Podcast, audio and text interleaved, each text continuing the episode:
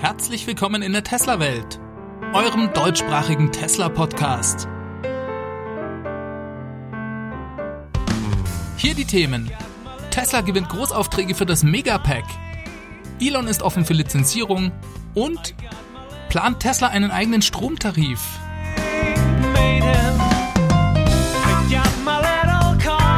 Mein Name ist David und das ist die Folge 128.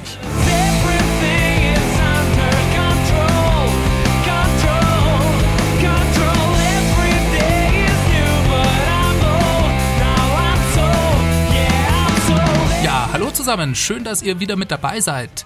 Ich bedanke mich fürs Einschalten und eure Zeit. Von mir hört ihr wie immer in den nächsten 20 bis 30 Minuten alle wesentlichen News der Woche zum Thema Tesla. Zuerst nutze ich aber die Gelegenheit, um dem SpaceX-Team zu gratulieren. Den letzten Sonntag ging die Demo 2 Mission erfolgreich zu Ende. Die Astronauten Bob und Doug sind nach rund zwei Monaten erfolgreich in der SpaceX Dragon Kapsel von der ISS zurückgekehrt.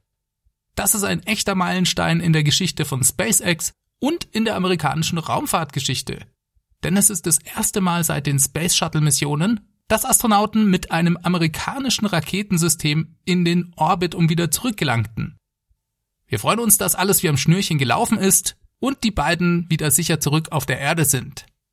Herzlichen Glückwunsch nochmal.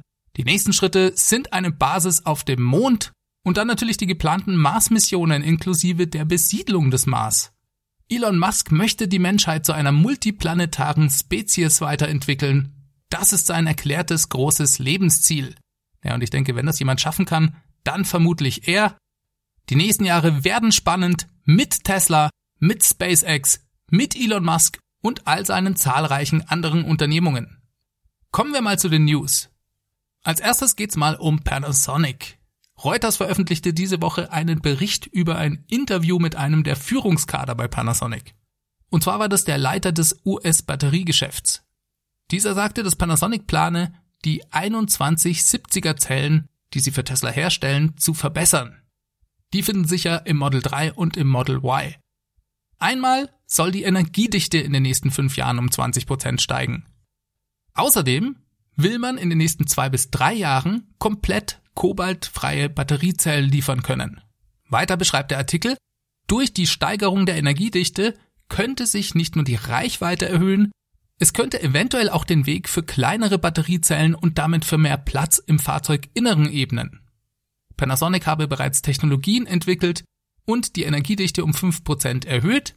Ab September werde man die vorhandenen Produktionslinien in der Gigafactory 1 in Nevada umrüsten, um die Energiedichte der Zellen weiter zu verbessern. Ab September also. Na, das ist ja ein Zufall. Irgendwas war da doch noch im September, fällt mir jetzt gerade nicht mehr ein. Egal. Interessantes Interview auf jeden Fall. Es unterstreicht meiner Ansicht nach, dass das Verhältnis zwischen Panasonic und Tesla besser ist als das, was wir in der Vergangenheit in der Presse lesen konnten. Diese Zusammenarbeit wird auch in den nächsten Jahren weitergehen. Tesla braucht jede Zelle, die sie bekommen können. Panasonic ist ein langjähriger und verlässlicher Partner von Tesla. Seit kurzem macht Panasonic Gewinn mit der Batteriezellproduktion in Nevada. Auch das ist eine wichtige Voraussetzung, dass die Zusammenarbeit weitergehen kann. Tja, 20% mehr Energiedichte in fünf Jahren. Das haut mich nicht vom Hocker, klingt jedoch nach vernünftiger, kontinuierlicher Verbesserung der Zellen. Dass das Kobalt bald ganz aus den Zellen verschwindet, ist natürlich auch eine gute Nachricht. Elon hatte das ja bereits öfters erwähnt. Ja, Erhöhung der Energiedichte, was bedeutet das? Das könnte in zweierlei Hinsicht genutzt werden. Szenario A, Tesla könnte damit die Reichweite der Fahrzeuge erhöhen. Logisch. Oder Szenario B, Tesla könnte weniger Zellen verbauen. Das spart Platz und Gewicht. Ja, um weniger Gewicht tut der Reichweite ebenfalls gut.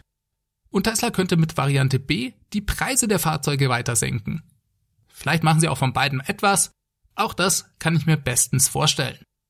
Das also mal ein paar konkretere Angaben von Teslas Partner Panasonic, was die Roadmap für die nächsten paar Jahre angeht ich kann mir sehr gut vorstellen, dass Tesla in den nächsten Jahren unterschiedliche Batteriezellchemien für unterschiedliche Einsatzzwecke verwendet. Wir sehen das ja bereits in China.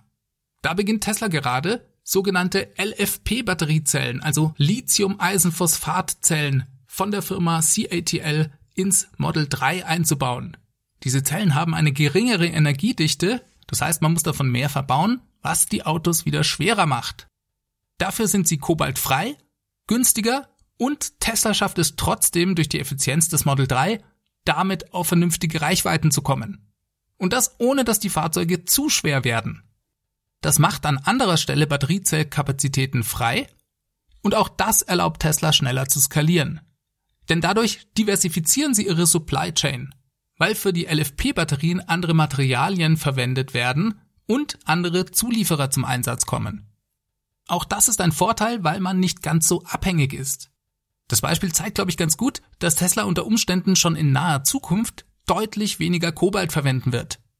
Ich könnte mir zum Beispiel gut vorstellen, dass ihre eigenen Zellen, die sie uns am Battery Day vorstellen werden, komplett kobaltfrei sind. Lang ist es nicht mehr hin. Sieben Wochen noch, wenn alles gut läuft. Ja, und auch in dieser Hinsicht geht's bei Tesla weiter voran. Wir sehen das natürlich immer nur ein bisschen oberflächlich. Zum Beispiel sind diese Woche erneut mehrere Jobangebote bei Tesla aufgetaucht für die neue eigene Batteriezellproduktionslinie in Fremont. Und Tesla beschreibt ganz eindeutig in den Stellenbeschreibungen, um was es hier geht. Zitat Wir suchen hochmotivierte Produktionsmitarbeiter, die die Produktion auf einer anspruchsvollen neuen Pilotlinie in Angriff nehmen wollen. Sie werden an der Seite von Ingenieuren ein fortschrittliches neues Produkt entwickeln und zu den ersten Personen gehören, die an Teslas hochmodernen neuen Fertigungsprozessen arbeiten. Dieses sich schnell entwickelnde Team ist die perfekte Umgebung, wenn Sie daran interessiert sind, vielfältige Fähigkeiten zu entwickeln und einen unmittelbaren Einfluss auf die Zukunft von Elektrofahrzeugen zu haben. Zitat Ende.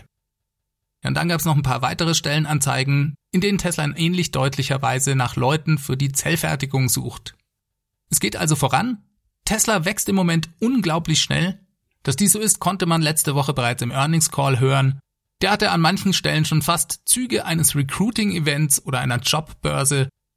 Elon hat mehrfach dazu aufgerufen, sich doch bitte bei Tesla zu bewerben, wenn man Lust hätte, Bereiche wie die Produktion oder auch die Versicherungsbranche zu revolutionieren. Das wurde zusätzlich noch in einem Interview deutlich, das Elon diese Woche dem Podcast Automotive News Daily Drive gegeben hat. Er sagte, Tesla habe derzeit rund 60.000 Mitarbeiter weltweit bis Ende des Jahres wolle man 5000 neue Mitarbeiter weltweit einstellen. Ja klar. Die bauen gerade drei Fabriken gleichzeitig und eine eigene Batteriezellproduktion. Die richtigen Leute zu finden, das ist auch sicher eine der großen Herausforderungen für Tesla in den nächsten Monaten und Jahren.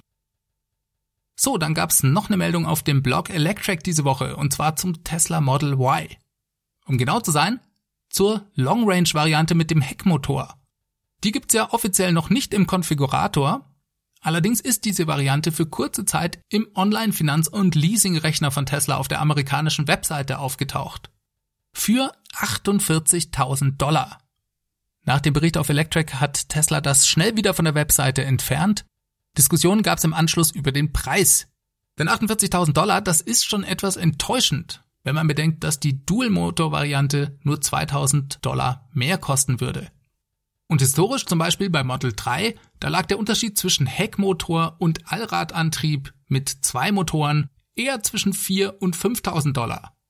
Jetzt hat ja vor kurzem Tesla den Preis des Model Y um 3000 Dollar gesenkt. Eine These ist daher, dass dies vielleicht noch der alte Preis vor der Preissenkung war, der da kurz aus Versehen angezeigt wurde. Tja, das müssen wir wohl wieder mal aussitzen und einfach abwarten. Es könnte aber durchaus sein, dass diese Option schon bald im Konfigurator offiziell auftaucht. Denn Elon sagte kürzlich, dass wir mit dieser Variante in wenigen Monaten rechnen dürften. Und in der Regel kann man die Fahrzeuge ja ein bis zwei Monate vorher bestellen. Warten wir es also ab? Meine These ist ja, dass Tesla ein bisschen Sorge hat, dass das Model Y dem Model 3 zu viel Konkurrenz machen könnte. Daher haben sie meiner Ansicht nach die Standard Range Plus Variante des Model Y gestrichen und aus dieser Perspektive heraus könnten 48.000 Dollar für den Einstieg bei Model Y durchaus Sinn ergeben. Denn die Long Range Variante des Model 3 mit zwei Motoren, also mit Allradantrieb, die kostet 46.990 Dollar und wäre damit also ziemlich genau 1000 Dollar günstiger als das kleinste Model Y. Tja, und dieses Model 3 hat ja dann zwei Motoren mit Allradantrieb und deutlich mehr Power. Naja, all das ist Spekulation, Bleibt abzuwarten, wie Tesla sich da preislich aufstellt. Reden wir nochmal über den Bereich Tesla Energy. Da gab es mehrere interessante Meldungen diese Woche. Einmal hat Tesla einen Auftrag für ein neues großes Energiespeicherprojekt an Land ziehen können. Sie werden für ein Rechenzentrum der Firma Switch in Nevada Batteriespeicher liefern. Dafür kommt Teslas Megapack zum Einsatz. Switch will dort insgesamt 555 Megawatt Leistung an Photovoltaik installieren. Diese kommt nicht von Tesla, dafür aber der Energiespeicher. Wir reden hier immerhin von einer Kapazität von 800 Megawattstunden. Ein massives Projekt also. Nur mal zum Vergleich. Die gesamte Kapazität an installierten Batteriespeicher im zweiten Quartal 2020 von Tesla betrug 419 Megawattstunden insgesamt. Dieses Projekt allein ist also rund doppelt so groß im Vergleich zu dem, was Tesla im zweiten Quartal installiert hat. Coole Sache. Ein einzelnes Megapack von Tesla, das soll ja ungefähr drei Megawattstunden Kapazität bieten. Wenn man das ganz vereinfacht rechnet, wären das also mindestens 267 Megapacks. Das ist schon richtig ordentlich. Elon hatte ja im Earnings Call gesagt, dass die Nachfrage nach dem Megapack so groß sei, dass Tesla Probleme habe, mit der Produktion hinterherzukommen. Und ich glaube, das kann man bei solchen Dimensionen sich leicht vorstellen. Das ist auch nicht das einzige Projekt, das Tesla am Start hat, sondern eben nur eins der größten. Zum Beispiel konnte Tesla im letzten Monat in Kalifornien ein weiteres Projekt gewinnen. Da sind es immerhin 400 Megawattstunden an Energiespeicher. Und dann gibt's ja auch immer noch das Großprojekt, das sie zusammen mit dem Energieanbieter PG&E in Kalifornien gerade angehen. Das ist das Projekt in Moss Landing, von dem habe ich euch bereits öfters in diesem Podcast erzählt. Das letzte Mal war das in der Folge 106, nur falls sich das jemand nochmal anhören möchte. Mit dem Bau des Projekts hat Tesla inzwischen übrigens angefangen. Dort geht's ja in einem ersten Schritt um 730 Megawattstunden Kapazität, die eventuell in einem zweiten Schritt dann nochmal auf 1,1 Gigawattstunden erweitert werden können. Das ist allerdings nur der Teil von Tesla. Denn insgesamt werden hier für PG&E vier Speicherprojekte von ganz verschiedenen Herstellern umgesetzt. Zwei davon sind so gigantisch, dass sie, wenn sie mal fertiggestellt sind, definitiv die größten Batteriespeichersysteme der Welt sein werden. Und eins davon kommt wie gesagt von Tesla. Das zweite kommt von der Firma Dynegy. Das ist mit 300 Megawatt Leistung und 1200 Megawattstunden Kapazität sogar noch ein bisschen größer. Tesla wird für seinen Teil 256 Megapacks aufstellen die Installation hat bereits begonnen und soll Anfang nächsten Jahres fertiggestellt sein und ans Netz gehen. Voll operationell will man im zweiten Quartal 2021 sein. PG&E, die ersetzen mit diesen Batteriespeichersystemen mehrere Gaskraftwerke, ich glaube drei waren's. Und sie gehen davon aus, über die nächsten 20 Jahre dadurch über 100 Millionen Dollar einsparen zu können. Ihr seht, Tesla hat im Storage-Bereich mehrere bedeutende Projekte am Laufen und baut die weltgrößten Batteriespeichersysteme, und genauso wie das bisher weltweit größte Batteriespeichersystem in Hornsdale, Australien, sind das alles echte Leuchtturmprojekte. Das heißt, Tesla wird durch deren Erfolg noch bekannter und man kann sich, glaube ich, gut vorstellen, dass die Energiesparte bei Tesla in der Folge in den nächsten Jahren exponentiell wachsen wird. Tesla hat hier noch einiges vor und es dürfte für uns die ein oder andere Überraschung mit dabei sein. In dem Zusammenhang möchte ich euch gerne auch noch von einer E-Mail erzählen, die diese Woche von Tesla an deutsche Kunden ging. Die Meldung über die E-Mail wurde von verschiedenen Blogs aufgegriffen und auch im TFF-Forum diskutiert. Der Betreff der E-Mail lautete anscheinend, was halten Sie von einem Tesla-Stromtarif? In der E-Mail stand, Zitat, um den weltweiten Übergang zu nachhaltiger Energie zu beschleunigen, möchten wir Ihr Interesse an einem intelligenten neuen Tesla-Stromtarif verstehen. Der Tesla-Stromtarif kann Hardware und Software verbinden, um Ihren Eigenbedarf zu decken, Ihnen Geld zu sparen und der Gesellschaft mehr saubere Energie zu bringen. Bitte klicken Sie hier, um teilzunehmen. Zitat Ende. In der Umfrage stellt Tesla Fragen, die deutlich machen, dass man darüber nachdenkt, ein Gesamtpaket aus Stromtarif, Photovoltaik, Batteriespeicher und Elektromobilität zu schnüren. Es ging zum Beispiel darum, wie wichtig es einem ist, nachhaltigen Strom zu beziehen. Ob man Tesla erlauben würde, die Ladezeit des Autos zu steuern, wenn man im Gegenzug einen günstigeren Stromtarif erhielte. Wie man am liebsten denn überhaupt seinen Strom bezahlen möchte mit einem festen Einheitspreis pro Kilowattstunde zum Beispiel oder mit Peak- und Off-Peak-Tarifen oder vielleicht sogar mit einem stündlich variablen Preis pro Kilowattstunde. Dann wollten sie noch wissen, ob man denn überhaupt an so einem Gesamtpaket interessiert wäre und welche Produkte man denn von Tesla kaufen würde. Ja, ich fand das natürlich sehr interessant. Das passt 100% ins Bild. Ich habe es euch ja im Rahmen des Earnings Calls letzte Woche bereits erzählt. Für Elon gibt es drei wesentliche Bestandteile, um den Übergang zu nachhaltiger Energie zu beschleunigen. Das sind Elektroautos, Photovoltaik und Batteriespeicher. Also Energieerzeugung, Speicherung und der Verbrauch. Diese drei Elemente sind für ihn unmittelbar miteinander verknüpft und das ist die notwendige Voraussetzung für das Gelingen von Teslas Mission. Daher werden alle drei durch die Produktpalette von Tesla abgedeckt. Und klar macht da auch ein eigener Stromtarif Sinn. Keine Überraschung also, dass Tesla so etwas plant. Allerdings bin ich positiv überrascht zu sehen, dass diese E-Mail an deutsche Kunden ging.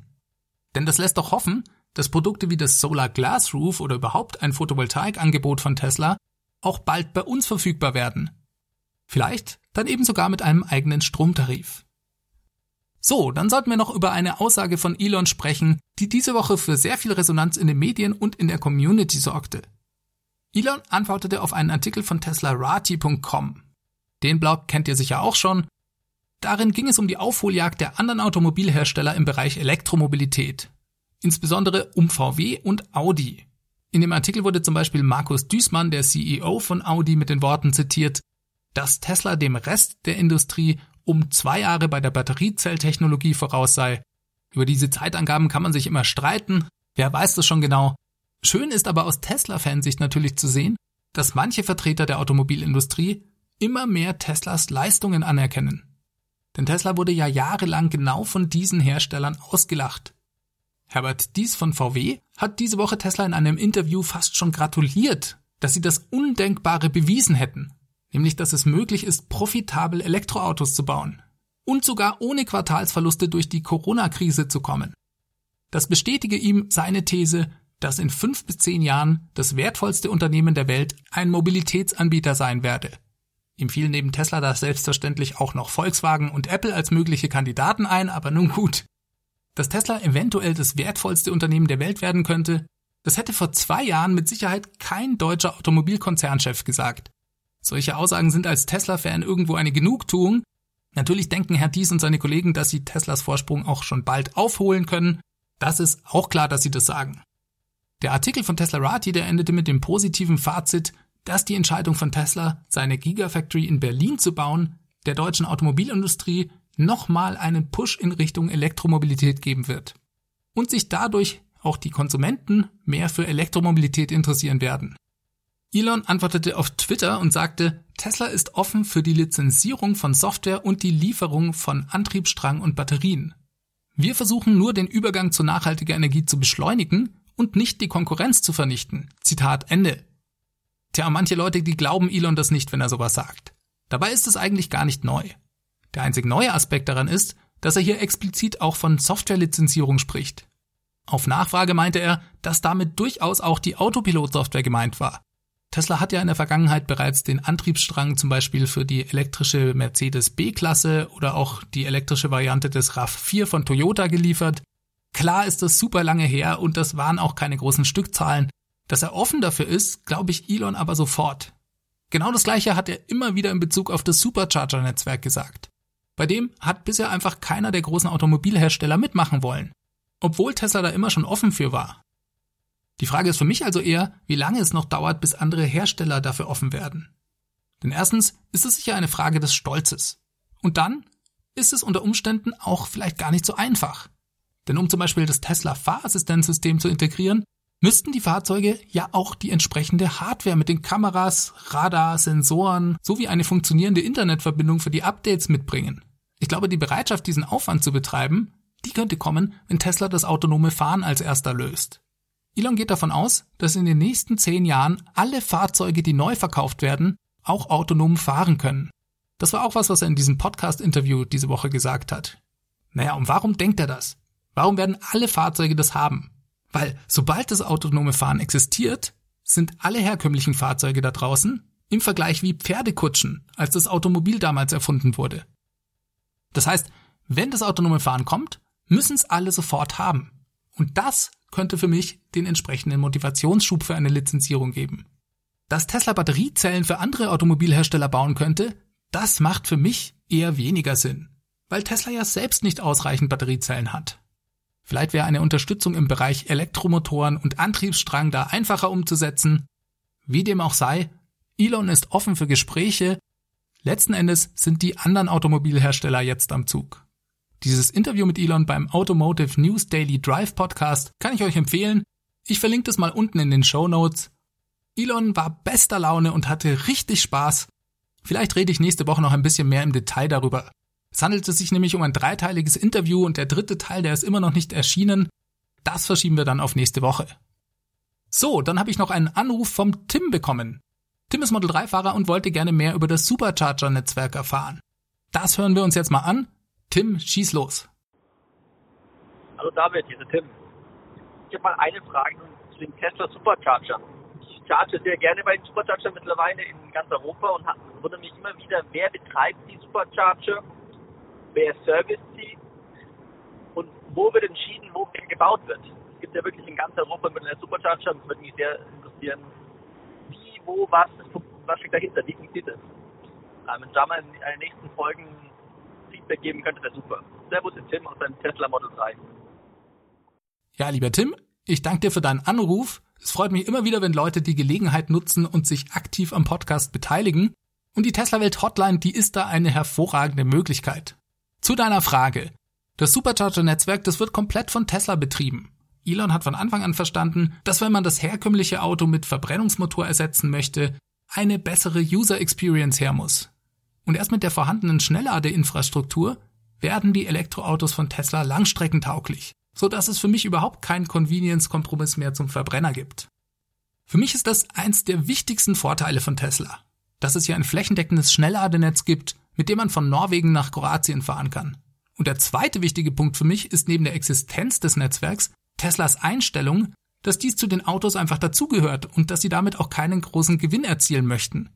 Das ist ein fundamentaler Unterschied zum Beispiel zur Ladeinfrastruktur, die die anderen Automobilhersteller mit Ionity aufbauen. Für die ist Ladeinfrastruktur ein Profit Center, also etwas, was nach einer kurzen Investitionsphase richtig viel Geld machen soll.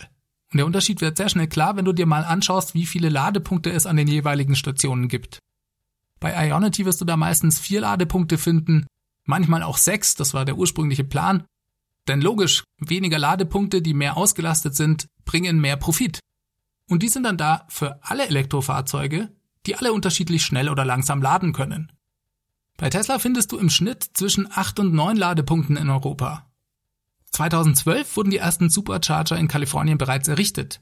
Und seitdem baut Tesla dieses Netzwerk weltweit komplett eigenfinanziert und ohne Subventionen aus. Ohne Subventionen, denn es ist ja eine geschlossene Ladeinfrastruktur. Wobei Tesla immer wieder signalisiert hat, dass sie für Zusammenarbeit auch mit anderen Herstellern offen wären, vorausgesetzt diese beteiligen sich an den Kosten und bauen Autos, die schnell genug laden können. Also, bereits 2012 ging's los für Tesla gehört eine flächendeckende Schnellladeinfrastruktur zum guten Service und ist auch die Voraussetzung, zusammen mit den Servicecentern, dass Fahrzeuge verkauft werden. Auch das hat Elon schon öfters gesagt. Sind Servicecenter da plus Supercharger, dann verkauft Tesla automatisch in der Region Autos. Das war also von Anfang an der Plan und damals war das natürlich eine vollkommen revolutionäre und wahnsinnige Idee. Und die Geschichte, die wiederholt sich sogar ein bisschen mit dem geplanten Megachargern für den Tesla Semi-Truck. Auch da hat Tesla angekündigt, die entsprechende Ladeinfrastruktur aufbauen zu wollen. Und auch da glauben ihnen viele wieder nicht und glauben lieber an den Einsatz von Wasserstoff und Brennstoffzelle. Ja, und für den Bau und den Service der Supercharger gibt es bei Tesla entsprechende Teams. Hergestellt werden die Supercharger ebenfalls von Tesla selbst in der Gigafactory 2 New York bzw. Buffalo. Und auch bei dem Supercharger-Netzwerk, da hat Tesla diesen Vorteil der Konnektivität, also dass sowohl die Fahrzeuge als auch die Supercharger vernetzt sind. Daher kann Tesla genau sehen, wie die Auslastung ist und auch wo man in Zukunft neue Supercharger bauen sollte. Das ist ein Vorteil, dass sie diese Daten haben. Gleichzeitig können sie selbst bei den Superchargern die Leistung per Software-Update verbessern. Vor nicht allzu langer Zeit hat Tesla die Ladeleistung am V2 Supercharger von 120 kW auf 150 kW erhöht und in Kombination mit dem Vorheizen der Batterien, dafür gab es ebenfalls ein Software-Update, weil eben die Performance des existierenden Netzwerks ein gutes Stück erhöht. Also, das Supercharger-Netzwerk eins der wichtigsten Assets bei Tesla für mich, vor allem in Zusammenhang mit der vertikalen Integration, also dass Tesla hier eigentlich alles selber macht. Ich hoffe, ich konnte deine Frage damit beantworten. Ich wünsche dir weiter viel Spaß beim Hören und beim Fahren und damit komme ich diese Woche auch zum Ende. Diese Folge wurde euch mit freundlicher Unterstützung des Tesla Owners Club Helvetia präsentiert. Vielen Dank für eure Zeit und fürs Zuhören. Ja, wenn ihr Lust habt, ebenfalls wie der Tim hier mitzumachen, dann ruft doch einfach die Tesla Welt Hotline an. Das ist die 0211 9763 2363. Ihr könnt es natürlich auch mit dem Handy aufnehmen und das Ganze an feedback@teslawelt.de schicken. Ich bedanke mich auch nochmal ganz herzlich bei allen, die diesen Podcast unterstützen. Zum Beispiel, indem sie bei Kauf eines Teslas meinen Referral Code benutzen. Der Link dazu ist ts.la slash david 63148. Ihr könnt das auch tun, indem ihr auf www.teslawelt.de geht und euch meine Crowdfunding-Plattform anschaut. Oder ihr bewertet den Podcast einfach auf iTunes oder in eurer Apple Podcast App. Die Bewertung lese ich mir sehr gern durch und ihr helft mir dadurch wirklich auch, denn der Podcast wird im Anschluss leichter gefunden. Damit kommen wir zum Schluss. Ich wünsche euch allen eine ganz gute Woche. Vielleicht seid ihr auch gerade im Urlaub, so wie ich. Dann genießt die Zeit und das Wetter. Bleibt alle gesund ich wünsche euch eine ganz gute Woche. Macht es ganz gut. Bis zum nächsten Mittwoch. Ciao, ciao.